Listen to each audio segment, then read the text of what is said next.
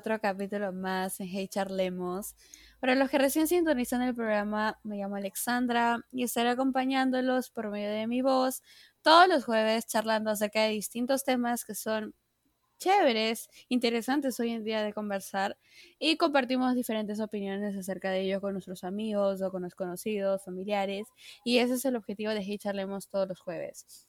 El podcast hoy no es tan diferente. Es un tema que me lo han pedido ciertas personas que les gusta, que son apasionadas con el cine, les gusta mucho ver películas, les gusta dar su opinión, su crítica acerca de distintas películas, acerca de ciertos directores, cuando, bueno, obviamente que cuando te diriges a, la sala de cine o, vas a investigar acerca de una película, obviamente quieres saber un poquito más de para que eh, te tengas más informado, ¿no? Y el día de hoy, con el invitado del día, vamos a hacer, vamos a hablar un poquito del cine, vamos a hablar un poquito del cine, cómo ha cambiado a lo largo de los años. Eh, vamos a mencionar un poquito acerca de las características de algunas películas que nos encantan. Eh, y dar una crítica, una pequeña crítica de las películas que hemos visto y, eso, ¿no? Obviamente, como quiero aclarar cada, en cada podcast no soy experta en esos temas, tampoco los invitados, pero es bueno dar nuestra opinión, a, opinar acerca de ello y aprender un poquito más, ¿no? Y el día de hoy tengo como invitado a un amigo de la universidad que estudia comunicación audiovisual, que en verdad eh, habla mucho del cine, le gusta el cine. Y bueno, con ustedes, Emilio. Hola. ¿Cómo estás? ¿Cómo estás? ¿Qué es de tu vida? ¿Qué es de tu vida? Cuéntame. Yo, yo bien, yo bien. Este, bueno, emocionado por, poder hablar y un poco expresar mi opinión sobre algo que, me encanta, que, es el cine, que, bueno, no, no soy profesional o un crítico de cine, pero sí me gusta mucho eh, apreciar el arte o, la belleza y, y eso lo encuentro eh, en el cine y por eso es que por eso es que vine acá, aparte de que te, lo piden bastante y, bueno, para dar mi opinión sobre todo. Claro, ¿no? Eh, damos nuestra opinión, vas a dar tu opinión, vamos a hablar un poquito acerca del cine, cómo ha cambiado. Y yo no, o sea, yo no veo a Emilio desde el año pasado, creo, desde finales del año pasado que no lo veo. Y recién estamos volviendo a hablar. Y es como que conversamos un poquito de cine con Gabo, que ya en podcast anterior sobre Dark eh, estuvo. Sobre Dark, conversamos sobre Dark, en verdad. Él dio su opinión acerca de eh, yo recuerdo muy bien y los que han escuchado el podcast uh, dio su opinión acerca de, las, de la escenografía de la, de la serie de Dark, ¿no? Eh, cómo, cómo la sintió, porque yo creo que eh, los directores y los productores de la película van a mostrar colores, van a mostrar como que ciertas escenas y obviamente va a transmitir un mensaje. Yo creo que eso se siente, ¿no? Eso es lo que quiere transmitir para cada persona que va a ver la película o la serie, ¿no? ¿Tú qué crees? Claro, este, bueno, yo no sé, eh, no le he visto, no he visto la serie, me, me la ha recomendado, pero no le he visto, no soy mucho de ver series, este, pero, pero sí me, me, la han recomendado mucho y, y como, mencionas la, la, parte artística de, de, un, de una película, pues puede narrar mucho y puede, puede, puede contar acerca de los personajes, ¿no? Este, Guillermo del Toro es un, es un, es un gran contador de historias a través de, a través de, los colores, de, del mundo fantástico y en, y en, especial del arte em, en, sus películas. Y, y, bueno, y también he visto buenas reviews de esa película, digo, de esa, de esa serie con respecto a, a, la, a, la, puesta en escena, ¿no? Porque por lo general de las series puede uno eh, llevarse grandes momentos, ¿no? De las buenas series uno se lleva grandes momentos, pero muy pocas veces se lleva grandes este, imágenes, ¿no? Como te puedes llevar de una película dirigida por Kubrick, que te puedes llevar una imagen, pues, mítica, ¿no?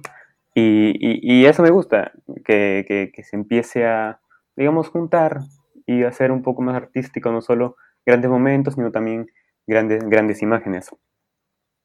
Claro, que te llegan a recordar, que digas, wow, en verdad, y me gustó esa película, la escena, no solamente por la drama de la historia, sino cómo lo interpretaron. Y hay películas que son basadas, ¿tú qué opinas de esas películas que, bueno, eh, las son, antes de hacer una película, están hechas por medio de un libro y, a raíz de esta historia que ha pegado bastante, han salido al cine, ¿no? Y obviamente hay este, esas películas que algunas veces, porque he visto algunas películas que en verdad lo, lo interpretan bien, exactamente tal cual dice el libro, y otras películas que no lo interpretan tal cual como dice el libro. Hay siempre esa, esa, esa, esa discusión de por qué, ¿tú qué crees? Que por qué en el libro, o sea, hay una cosa diferente y en el cine vemos otras cosas. Claro, porque, a ver, en el libro, una cosa es tratar de una cosa es leer una novela, una trilogía, ¿no? una saga de libros, como lo puede ser Harry Potter, que Harry Potter es una, es una maravilla. O sea, J.K. Rowling es lo que, se, lo que inventó en su cabeza, ¿no? Todas las casas, este, Hogwarts, eh, y, todo, todo es, una maravilla. Eh, poder pensarlo, pero tal vez a los más fanáticos de la, de la lectura, y, cuando lees la novela, pues uno tal vez puede profundizar mucho más en el aspecto interior de los personajes, cosa que en el cine es mucho más difícil, ¿no? Una escena, por ejemplo, no sé, Juanito entra, entra, entra a su cuarto pensando en su madre que, no sé, un poco sádico, que lo abandonó, no sé, pero eso, por ejemplo, no se puede mostrar en el cine. ¿No? Entonces, tiene un diferente lenguaje y, tal vez para los que les gusta eh, ver las películas de sus, adaptaciones, eso depende mucho del, director, cómo el director vaya a, este, a transmitir esta visión, esta visión, esta historia mediante un lenguaje audiovisual, porque es otra cosa, es otro lenguaje. Una cosa es un lenguaje literario, ¿no? Puede tener una novela, un cuento. Eh, y otra cosa es un lenguaje audiovisual. Eh, a los que les gusta Harry Potter, no me considero un fanático, fanático de Harry Potter. Me gusta mucho. Este. Pero sí, sí, sí he visto varias críticas de que en ciertas películas, no todas, este, tal vez no se llega a, em, al nivel de de emoción o de interioridad o de profundidad en los personajes por, porque, no sé, estuvieron bien dirigidas. Para mí la mejor película de Harry Potter a nivel visual, porque es espectacular, este, es la tercera, la que dirigió Alfonso Cuarón. Y, uno, uno, nota, por ejemplo, entre la tercera y la cuarta película, pues un cambio, ¿no? Hay un, y, que y que sí te baja, porque yo sé que el libro, el cuarto, el cuarto libro es, es algo enorme, es una maravilla, este, pero tal vez no estuvo, no estuvo a la altura de, ese libro, ¿no? Pero, pero bueno, es, es un tema, un tema de, jugar ahí. Directores. Directores. Bueno, como dijiste, como dijiste, eh. depende de cómo lo vayan a, a cómo lo vayan a mostrar en, escena. Claro, el director, el director de cine es una persona, bueno, es la persona, digamos, la persona más importante, no sé si diría la más importante porque también es el, papel del productor, que también influye mucho. El productor es una persona que, influye también mucho en, en, el resultado final de una película, pero ciertamente el director es quien coge esta idea, este guion, ¿no? este, este, este texto. Un guion no puede ni ser considerado una obra, una obra literaria, ¿no? no la gente no va por la vida leyendo guiones. Este, entonces, la visión de un director y de los grandes directores que han, que han, que han transcurrido a lo largo de la historia este, es, es, es importante y eso puede afectar en la representación visual, ¿no? La, transformación tiene que codificar ese lenguaje literario en un lenguaje audiovisual, que es, es otra cosa. Y maestros como estos, pues, han habido varios de los que más me gustan y, y por su precisión y por su, y por su nivel de detalle y por su narrativa visual, este, que algo que ya tal vez un poco más, más, después hablaremos, este, puede estar Alfred Hitchcock y alguien que ha influenciado mucho a Alfred Hitchcock eh, también es, por ejemplo, Brian De Palma, otro maestro, y, y, uno se da cuenta, ¿no? En las diferentes adaptaciones, una película como Carrie, de, que es de 1976, dirigida por Brian De Palma, que tuvo su, su secuela, bueno, no su secuela, sus adaptaciones, básicamente hicieron la misma historia, hicieron dos, eh, una en el 2002, me parece, y una en el 2013, pero ninguna es obviamente la obra maestra que es, que es Carrie, porque Brian De Palma tiene una precisión para, para narrarte de una, de una manera magistral eh, el suspenso que te genera este libro, que es un libro de Stephen King, ¿no? No es cualquier cosa. Eh, ya. Y a los que visto Carrie, si no lo han visto, una, una, una película hermosa y una cosa magistral. Este, tiene que ser la de, la, de 1976 dirigida por Brian De Palma, no vayan a ver la del 2002, la del 2013, no, no. Este, una escena bellísima en la cual Carrie, ¿no? Llega, no sé si la has visto, pero eh, sube el escenario, gana, bueno, es como la reina del baile, ¿no? Y le va a caer el balde de, de sangre y cómo, cómo, lo, cómo lo coreografea.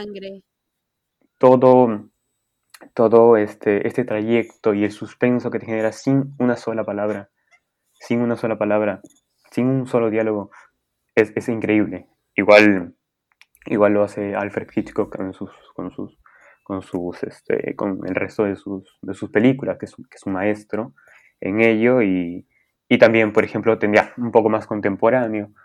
Este, tenemos a Guillermo también, Toro. También ¿Mm? quiero, quiero destacar, quiero destacar muchísimo que también hay actores, porque yo me he dado cuenta no solamente en las películas, sino también en las series, que al leer los guiones, obviamente tienes que sentir el personaje, tienes que sentir el personaje, tienes que sentir eh, tienes que sentir lo que ha vivido eh, para que tú lo puedas saber interpretar. Y hay actores que en verdad sí, en verdad encajan muy bien en los personajes ficticios porque o son personajes ficticios o son personajes que ha ocurrido en la vida real como son en los casos de las películas de terror, que más que nada se basan de algunas, algunas, eh, algunos eh, acontecimientos que, que pasaron en la vida real. Exacto, ¿no? O sea, yo quiero resaltar más que nada que hay actores que en verdad se toman muchísimo, eh, muchísimo el papel y lo interpretan tal cual. Y hay películas, y hay series que en verdad sí por, por algo transmite un mensaje y en verdad tú sientes también la emoción, ¿no? Y también este, hay, hay series más que nada, cuando también puedes ver que en los libros también te dicen, te cuentan como que una historia de un personaje, supongamos el personaje de, de Alicia, supongamos, y tiene como que una línea de tiempo y en el libro te muestran cómo va creciendo y con los rasgos, porque en el libro también te dicen los rasgos que tiene el personaje. Y hay series, y ahí hay series o películas que también cuando lo van a hacer, lo muestran, en verdad, muestran exactamente cómo es, la, cómo es el personaje en, por medio de la actriz. Y hay películas y series que tampoco lo demuestran, como que no demuestran que en verdad es la misma, y por eso sale la crítica, ¿no? Claro, o sea, em, en el tema de, de actores, hay grandes actores que han salvado pues, películas tal vez no muy, no muy buenas. Em, pero esto, esto depende también del director, ¿no? También depende, o sea, realmente todo, todo radica en, en la visión que le quieren dar a la película, porque, por ejemplo, tenemos a directores como Scorsese, el cual, pues, básicamente da rienda suelta a que sus actores eh, experimenten, ¿no? Y tal vez este, dan, dan, dan otra, otro punto de vista.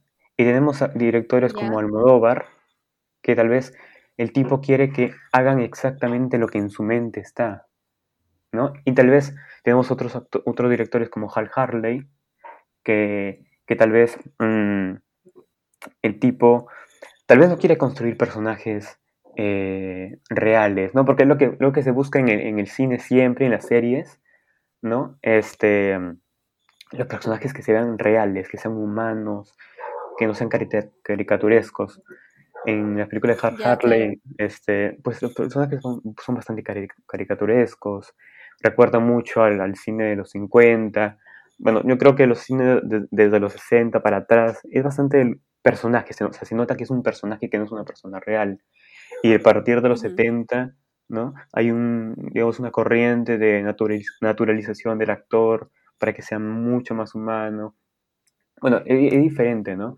Eh, el actor es, es, es, una parte muy, muy importante de, de, una serie. Yo me acuerdo que, bueno, no sé si una telenovela es considerada una serie, pero bajo mi opinión, creo, cuando pasaban las telenovelas este, brasileñas, hace muchos años, ya en ATV, este, eh, los actores eran muy naturales, ¿no? Y eso, eso, eso me encantaba, pero tal vez de ellos una, telenovela mexicana, una turca, tal vez son mucho más personajes. Uy, sí, ah, amo las novelas turcas, amo las novelas turcas. Son mucho más personajes, las brasileñas son mucho más... Y es depende de cada, de cada, de cada, de cada parecer, de cada director. Y, y los actores deben, saber, deben saber adaptarse. ¿no? Debe haber un balance, tampoco no debe ser como que 100% rígido, aunque depende, ¿no? Viene, si viene, pues, no sé, Tarantino, y te dice actúa de esa manera, pues lo haces. ¿no? Claro, porque depende de cómo, cómo, cómo es la historia, cómo es el personaje y cómo es el, la drama de y también, Y también el autor, a ver, tal vez, tal vez, esto depende, ¿no? Porque las obras adaptadas, como ya dije Harry Potter, no sé, o las obras este, originales, tal vez o sea, los escritores realmente deben de amar a sus personajes. Tarantino ama a sus personajes muchísimo, muchísimo. Este, eh, y pues básicamente los conoce. Él conoce mejor que nadie a sus personajes y, y de esa manera quiere, quiere plasmar su visión de cómo son, ¿no? Eh, no hay peor cosa que un autor que no ame a sus personajes. Y si no amas a tus personajes, y tal vez hay algunas, algunas películas en las cuales los autores tal vez no aman a sus personajes, ¿no? Amar a tu personaje no es darle un final feliz. No, no, no, no, no, no necesariamente que darle un final feliz. puede dar un final triste. Claro, puedes darle un final triste a tu personaje, puede ser un villano que, que al final muere. Pero los autores, los buenos autores, aman realmente a sus personajes y los directores pues este, se encargan de ponerlo en la pantalla y que se vea. Claro. ¿Qué, dices tú? No sé. Y no, también quiero resaltar, no, quiero resaltar también muchísimo la parte de que hay películas, como tú mencionas de Carrie, que hay otras versiones mm, antes, o sea, después de la original. Obviamente hay esas películas que son originales y algunas veces la gente tiene la crítica este, de cuando hacen su versión moderna, porque, hay que, porque la gente la conoce como versión moderna, ¿no? Hay esas películas como Carrie, hay esas películas como Poltergeist, no sé si has visto la película Poltergeist. Sí, hay una película de Spielberg, ¿no? Spielberg, la, primera. La de, la de, no sé si te acuerdas de Poltergeist, no sé si ustedes han visto esa película, pero se dice que esa película fue grabada, no me acuerdo en qué año, pero esa, pero es antigua, ¿no? De un payaso, es como que un payaso, un payaso, creo que, no sé si diría muy bien, pero esa película. me estoy confundiendo. este, es, literal, esta película dijeron, estuvo como que medio, mm, medio, no sé, no, sé si diría maldita, pero decían que ah, varios actores de, la película murieron. En verdad, murieron, de, murieron eh, eh, de la película Poltergeist. Este, es una película de 1982. Es su director es Tobbs Hopper y la historia es por Steven Spielberg. Entonces, Entonces, esa película se dice que la original estuvo como que medio Mm, maldita, no sé si podría, no sé si la palabra sería la adecuada, pero que la mayoría de actores sufrió bastante, es como que... Eh, sí, creo que la niña, creo que la niña que actúa, creo que la niña que actúa aquí en, en Poltergeist, creo que luego murió de no sé qué y otro. Yo sí he escuchado, sí he escuchado algo. Bueno. También. Claro, y esa película justo también tiene su versión moderna, que no me acuerdo hace unos hace unos dos años creo que habrán sido la película, no, no sé si me equivoco, que salió la versión moderna y está en Netflix. Entonces, algunas personas les gusta ver la versión moderna, otras la versión antigua, porque depende. Por ejemplo, esta película es de terror, es thriller, entonces terror. Eh, algunas no les gusta como que mm, les gusta más la antigua porque tenía más suspenso, porque la original. Hay películas que también le ponen un poquito de el, de efectos efectos adicionales que hacen como que le hacen perder un poquito la drama de terror. Eso es lo que yo también tengo como que mi opinión en algunas cosas, porque yo soy amante de las películas de terror. Si me conoces, si me quieres conocer y me preguntas qué película puedo ver, yo siempre te voy a recomendar una película de terror. Pero yo siempre pongo, me gustan muchísimo las películas de terror y más que nada estas películas del conjuro, de actividad paranormal, Annabelle, esa de la monja, porque a mí me gusta, bueno, la monja no tiene, es una cosa ficticia, ¿no? Porque nunca pasó. Claro. Pero bueno. Eh, a mí me gusta ver muchísimo estas películas de que tienen acontecimientos que han ocurrido en la vida real. No sé, ¿tú qué opinas? Claro. Este, bueno, el terror en sí es un género, es un género que a lo largo de la historia del cine tal vez era o ha sido muy opacado. No es, no es considerado, incluso recién ahora yo creo que ya este, se está considerando las películas de terror como algo relevante porque realmente o históricamente han sido como siempre películas bastante no malas porque hay grandes obras de terror las de John Carpenter este o mismo las de Brian De Palma o mismo las de Darío Argento que de Darío Argento que tú mencionabas este lo de las remakes que hacen de las películas Suspiria, que es una película de, Dario Argento, de 77 creo, este, hicieron una remake en, el 2018 y dicen que tampoco es tan buena, pero bueno, este, las películas de terror por lo general siempre se han considerado, han tenido esa, esa visión, incluso por la academia, la academia pues, no premia o no hay muchas películas de terror que salgan como mejor película, incluso Carrie, que uno se ve y dice premio de academia, no hay. Ni la nominaron, es una cosa espectacular. Este, y, el, y el terror en sí eh, ha sido, pues, justamente en el cine independiente se forja esta, digamos, esta concepción. Porque en la cine independiente que hacían era siempre o, comedia o no sé, o terror, ¿no? Entonces era como que, ¿qué haces de la película de terror de serie B así, ¿no? Eh, pero bueno, en las, películas, las películas de terror, terror, yo creo que terror y comedia, alguien escuché decir ahí, por ahí este, que son los géneros más difíciles, porque hacer buen terror es muy complicado y entender el terror y el suspenso, esto lo explicaba maravillosamente eh, Hitchcock sobre una diferencia entre la sorpresa y suspenso.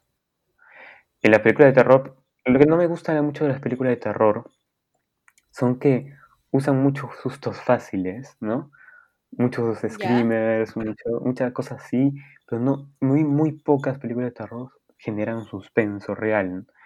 Y, la diferencia entre, sorpresa y suspenso, ¿no? Que él definía esto eh, como, bueno, no sé, el ejemplo de ponen una bomba debajo de, una mesa y una pareja está comiendo y explota. Eso es, eso es sorpresa porque te, quedas impactado un momento, pero luego ya no te acuerdas. O sea, fue como que un momento ya pasó. En de suspenso, es, por ejemplo, pone una bomba, vemos la bomba, vemos cuánto tiempo le falta y esperamos y nos hace sufrir. Y nos hace a ver las emociones de los, de los personajes que pueden estar ahí.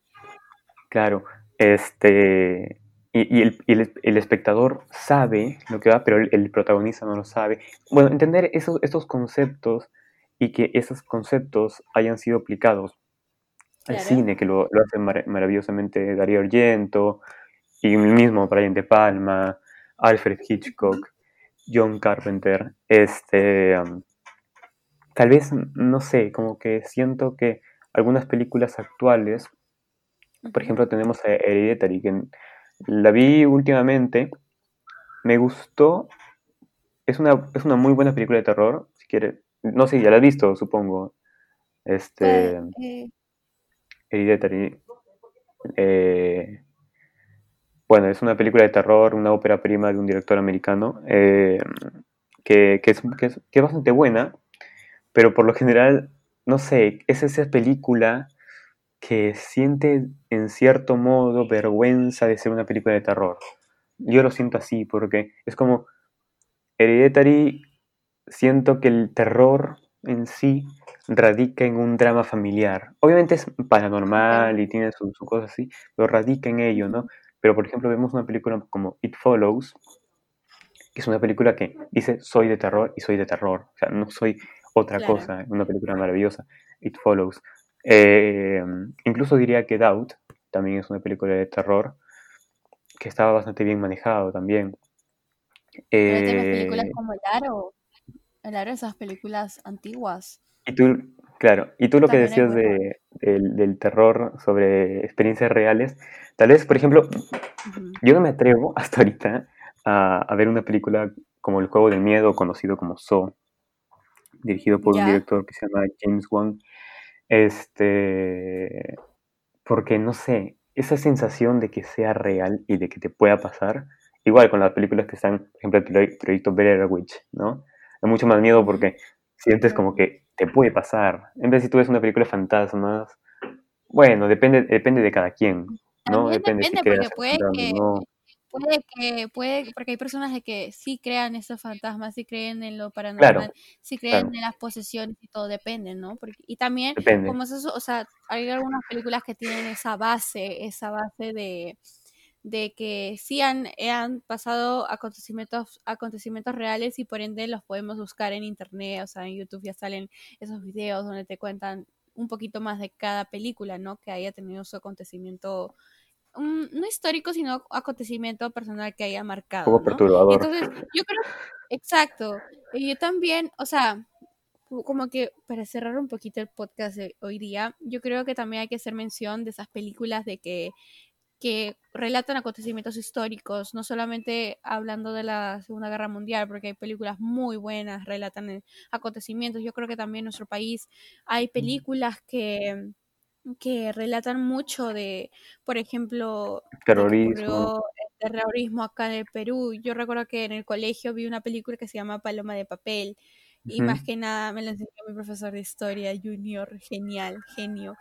Eh, que más que nada trata del terrorismo de Perú, cómo se vivió, cómo capturaban a ciertos niños, eh, cómo los mataban, para que puedan formar parte de los grupos, ¿no? De que ahora conocemos, que, que, que bueno, que han marcado en la historia del terrorismo. Claro. ¿Qué crees? Eh, bueno, estuvimos antes de, esta, de, este, de este podcast. Tú querías hablar un poco también del tema político de las películas, ¿no? Y del mensaje. Eh, un, y los acontecimientos. una crítica enorme. Eh, y de los acontecimientos históricos. Bueno, las películas en sí son un reflejo de, la, de, los acontecimientos históricos, no solo enfocándonos en, la Segunda Guerra Mundial. Tenemos allí el neo, eh, neorrealismo italiano, ¿no? Que surge después de la Segunda Guerra Mundial y las películas que vemos pues no son producciones muy, muy, muy hollywoodenses, ¿no? Entonces es como que un, uno puede en el cine, y eso es lo bonito, ¿no? De que se, enmarca eh, una revolución o, un, o una protesta, ciertas películas, la Nouvelle Vague. Yo creo que todo, todo, este, toda nueva, nueva ola o nueva generación este, es en sí un cambio y representan un hecho histórico. ¿Sí? O sea, todos, todas estas, este, no necesariamente películas basadas en hechos reales, como, no sé, pues, este, Apocalypse Now, Salvando Soldado Ryan, ¿no? Que obviamente están hechas, una en la, Guerra de Vietnam y otra en, en, ¿cómo se llama?, en Segunda Guerra Mundial, ¿no? Este, sino en sí las películas que, que, que, que surgen en estos nuevos movimientos y nueva, nueva cultura. Y, y, así, todas las películas cuentan un hecho histórico, todas las películas están basadas y son influenciadas por, eh, por, por su historia, ¿no? Por su contexto. Claro. Y, eso lo contexto, reflejan. Claro, y eso lo reflejan en la pantalla y, y queda, digamos, enmarcado, congelado ese momento.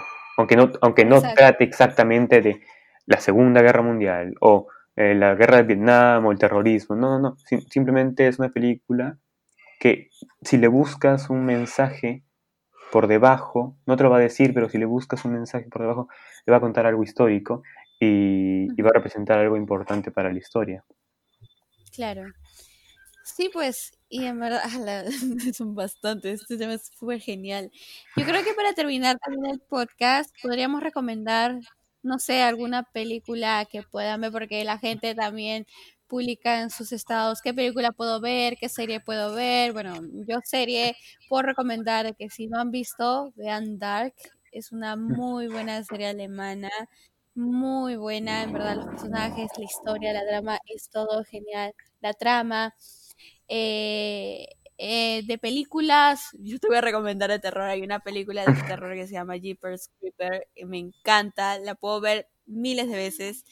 Eh, ¿Qué más? De suspenso. Hay una película que se llama La chica del tren, si no me equivoco. No sé si la has visto. Del supongo que la tren. habré visto, no, ya no me acuerdo tal vez el nombre. Es, sí, una Eh, película. ¿Tú, una película que te gustaría recomendar a todos los que están escuchando el podcast? eh, bueno, una película que últimamente vi, bueno, tienen que ver, este, si no visto Carrie, de Brian De Palma, vean Carrie Brian De Palma, 1977 1976, Suspiria, que es otra maravilla, eh, que no son, no son del 50, que son tal vez un poco difíciles de, de- de asimilar.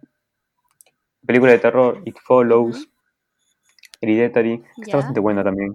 Este, y luego puedo recomendar una película, mm, películas coreanas, ¿no? Que no, no mucha gente ve películas este, asiáticas. Eh, Ajá. puedo recomendar este, Memoria de un asesino, del director Bong Joon-ho, eh, que es una de las mejores películas coreanas, bueno, que he visto y que realmente que hay. Otra película del mismo director, este, es Mother, eh, que también está dirigida por, por, ese, por ese director. Eh, y, no sé, eh, otra película que creo que está en Netflix, creo, creo que está en Netflix aún, eh, que se llama Burning, que está dirigida por Lee Chan-dong, otro director este, coreano. Una película japonesa que se llama Battle Royale, parece de 2001. Y bueno, de películas peruanas ha, salido en Netflix recién, este, lo han publicado Retablo. Retablo de esta película este, que, se- narra en los Andes, que, ti- que tiene, es una película mucho para pensar, es una película muy reflexiva, es una película muy buena. Tal vez diría yo su puesta en cámara, no es la mejor. Igual, igual el, el- el- el paisaje de la sierra es muy bonito, este, pero la historia en sí es, y es muy reflexiva y es una crítica dura a la sociedad eh, en la que vivimos. Eh, y bueno, está en Netflix. Es una película maravillosa. eh, que, que está retable. Y no sé. Hay una. Yo, yo, bueno, hay una aplicación, si quieren, de Hay consulta. bastantes aplicaciones. Una que se llama Hay Letterboxd. que yo veo, yo veo una página que se llama myflixer.com, eh, Ujú. myflixer.com, que películas inglés, películas solo en inglés que las puede, no las puedes, o sea, algunas las encuentras en Netflix y otras la- no, no están, ¿no? Entonces las puedes encontrar desde ahí. Hay otras películas que son, eh, eh, páginas que son Pelis Plus, ver Pelis, esas las típicas, las y, típicas. y ahí ya las encuentras, ¿no? Este, Y, y nada, sí, sí, dime. bueno, hay una aplicación que se llama Letterboxd, que es dedicado a... Ahí la gente pues sube sus, sus críticas, puntúan ciertas películas y, si quieren pueden descargar Letterboxd, ven ahí y, ven, ven que pueden ver para el, para el fin de semana, pero las películas que, que les pude recomendar este, son bastante buenas y, y algo diferentes también. Y. Claro. Y nada, ya vamos a cerrar el podcast de hoy en de hoy día. Ojalá les haya gustado, es un tema súper interesante que supongo que eh, para la próxima, no sé, va a haber segunda parte. Muchísimas gracias a todos. a todos. Puede que, mira, mira, Emilio, segunda Ah. parte, pero con Gabo. Sí, puede ser que ayude un poco a complementar. Tal vez sea un poco más largo, no, no solo, bueno, vamos 35 minutos ya de, de, de podcast, ¿no? Pero tal vez se extiende un poco. Es, es poco, es, co- es complejo, es, es, es, es algo que se puede hablar durante varias horas y, y cada uno puede dar su, su, punto, su punto de vista y Su sí. Claro, ¿no? Entonces, puede que haya segunda parte de este podcast. Ojalá que sí, en verdad me gustaría muchísimo. Y a ver si traemos otro invitado y seríamos tres personas en ese podcast. Muchísimas gracias, Emilio, otra vez por Gracias. la invitación. Y nada, gracias a ustedes, los que están escuchando. Escuchen los demás podcasts que han salido antes y los que van a salir van a ser geniales. Eh, si lo estás escuchando en el día, en la tarde o en la noche, disfrútalo. Y nada, hasta la próxima. Bye.